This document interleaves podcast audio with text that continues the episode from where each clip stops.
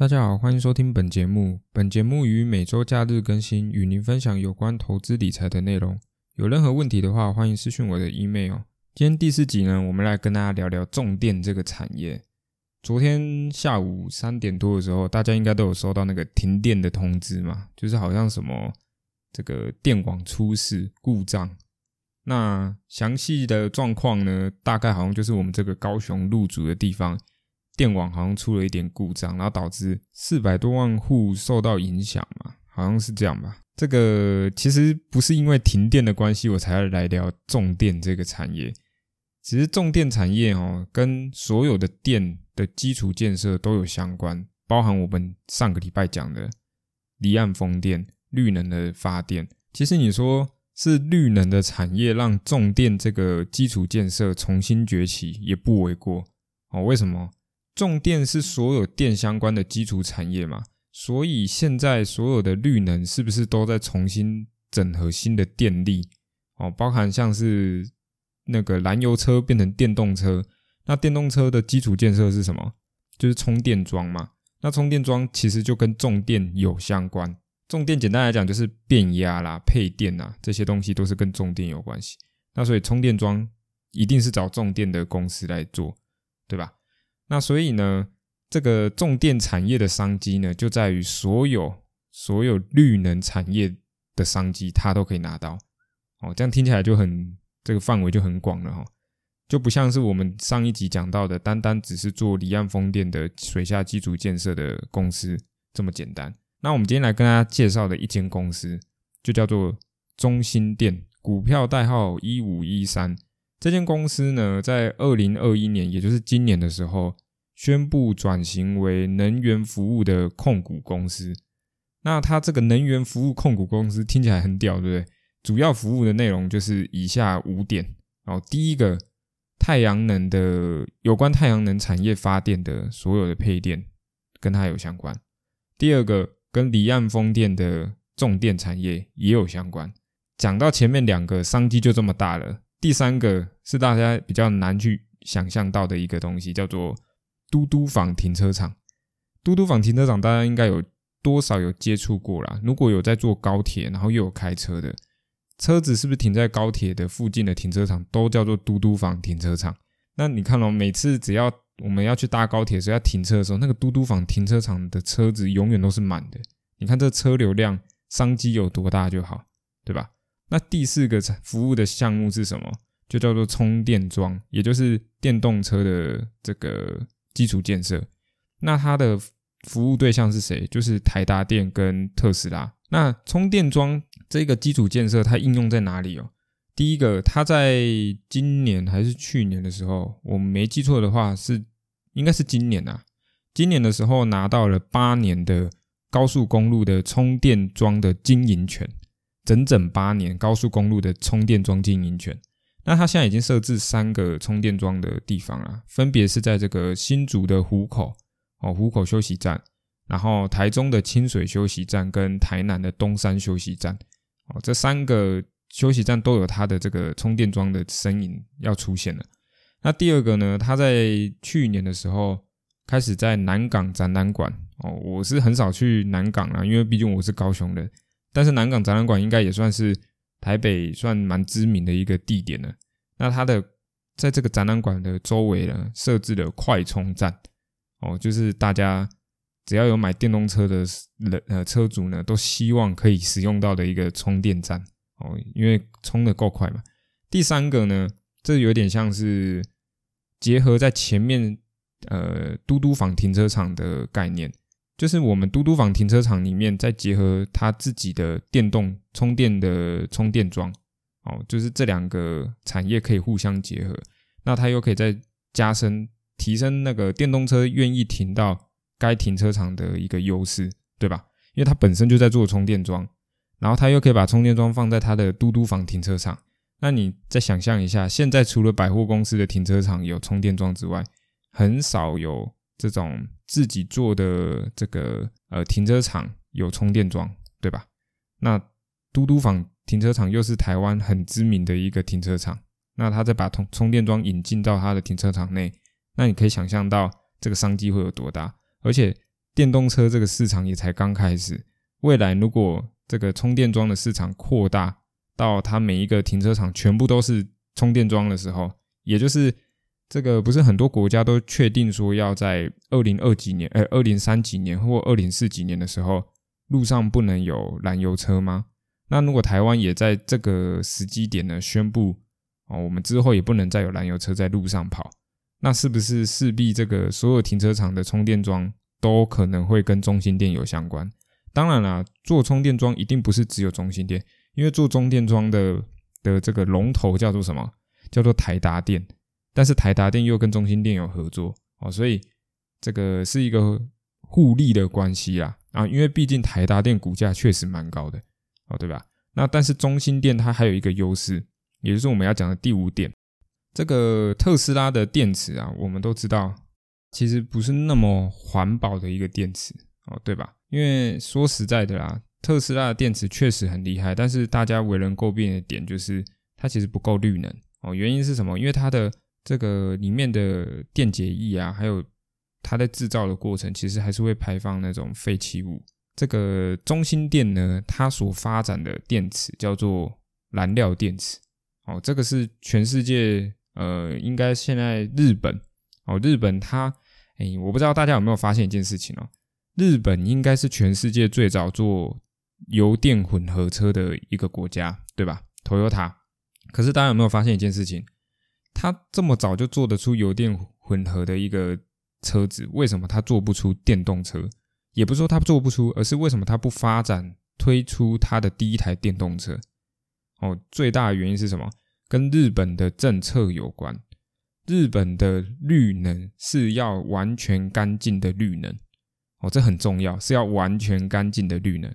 所以日本的电动车的发展的电池是燃料电池。那燃料电池又叫做什么？就是氢能源的电池。那氢能源的电池的优势在哪里？就是氢能源它所排出来的废弃物叫做 H2O，因为它是氢跟氧气去产生的这个化学反应，使得车子有足够的动能哦去移动啊。那就这个就是燃料电池。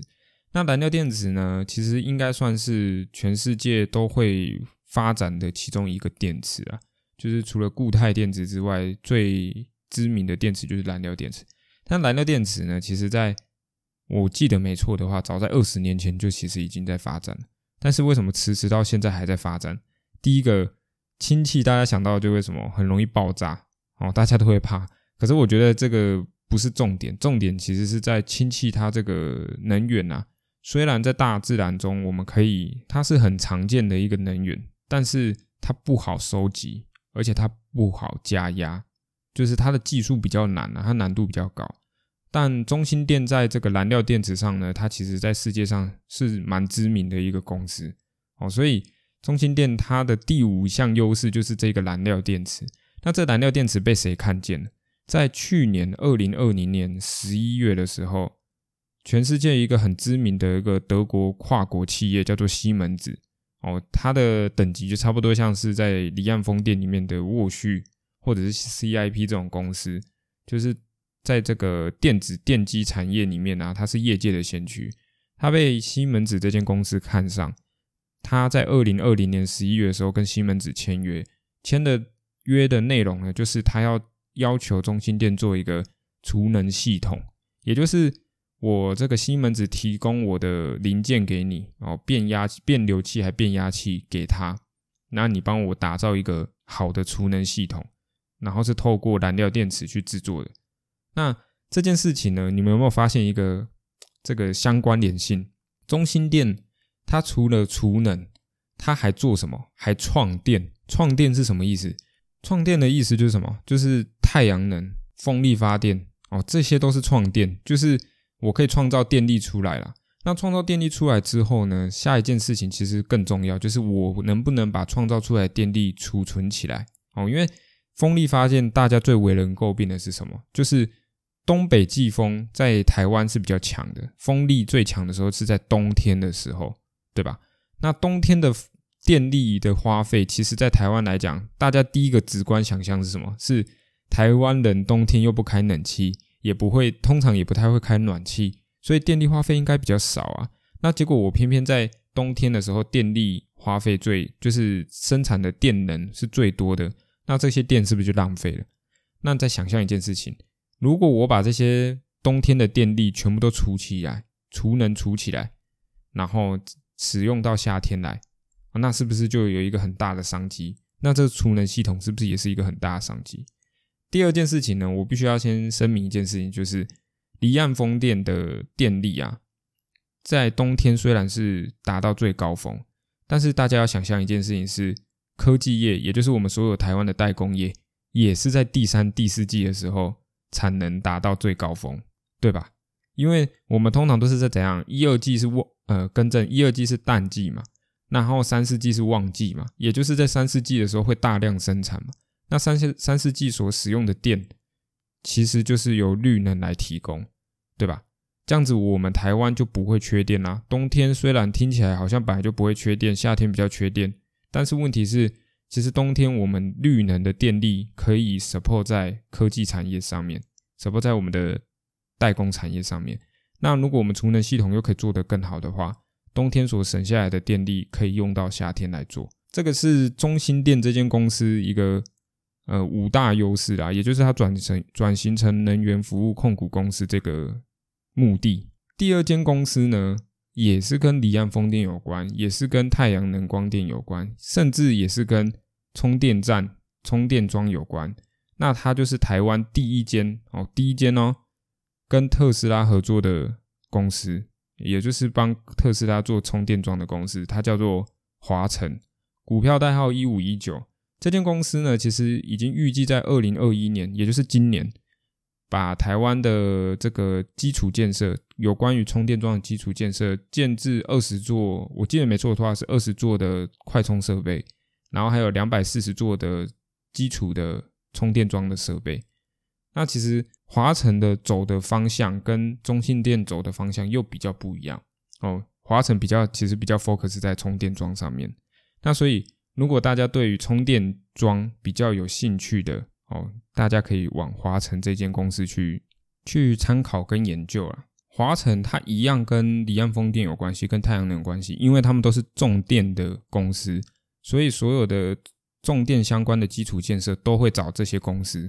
所以华晨。跟中心电它的优势差别啦，就在于那个一个的充电桩是比较 focus 在高速公路以及这个停车场的充电桩，那另外一个的充电桩就比较符符合在一般我们城市里面所需要的充电桩以及快充站。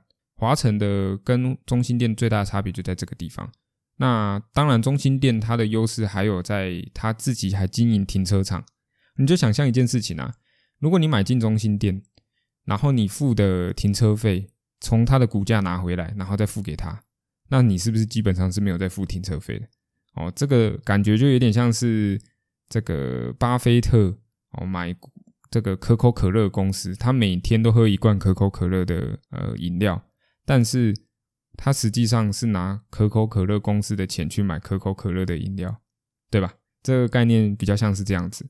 然后第二个有趣的点就是，中心电还有发展燃料电池哦，所以这两间公司其实都可以让大家去抉择，而且这两间公司在今年哦，这个是对于我比较想要跟那种喜欢纯股的哦，有还还希望拿到直利率的哦，这个粉丝们讲的，这个中心店呢，它今年的配息啊是二点二元，那。大家其实大大致上都喜欢在这个四趴五趴嘛，那我也帮大家算好了，大概在四十四块钱的时候，中心店就可以来到五趴值利率。那其实这阵子也股灾，大家也可以发现，其实这几间公司都大量的下跌，跌到一个，其实也不是我在诅咒，就是我们我就希望说，大家在买的时候是拉回的时候买。那我也不知道这个拉回 会这么的幅度会这么夸张这么大。然后另外一个华晨的部分呢，是配息在一点三元哦，比较少一点。那它大约在二十六块钱的时候，会来到五趴的殖利率。那现在这两间公司大概价位都在四十几块啦，所以对于我们这种呃小资主来讲，是一个还不错可以去入场的一个价位。那这两间公司呢，未来的发展性也不亚于所有绿能商机的公司哦，因为他们两个跟绿能绝对一定有相关，因为他们的他们的爸爸妈妈就是因为绿能产业的崛起，他们才崛起的。那今天就跟大家分享到这边哦，大家有任何问题的话，一样私信我的 email 哦，我都会每天都会收信。如果不是比较急迫性的问题的话，我就会在下一集节目的时候的尾端会跟大家回复。那如果是急迫性的问题，我当然会先直接回复，然后在下一集的时候一样会跟大家分享你所提出来的问题，因为说不定也有人害羞而不敢提问，那他的问题跟你是一样的。那我们就下一期见，拜拜。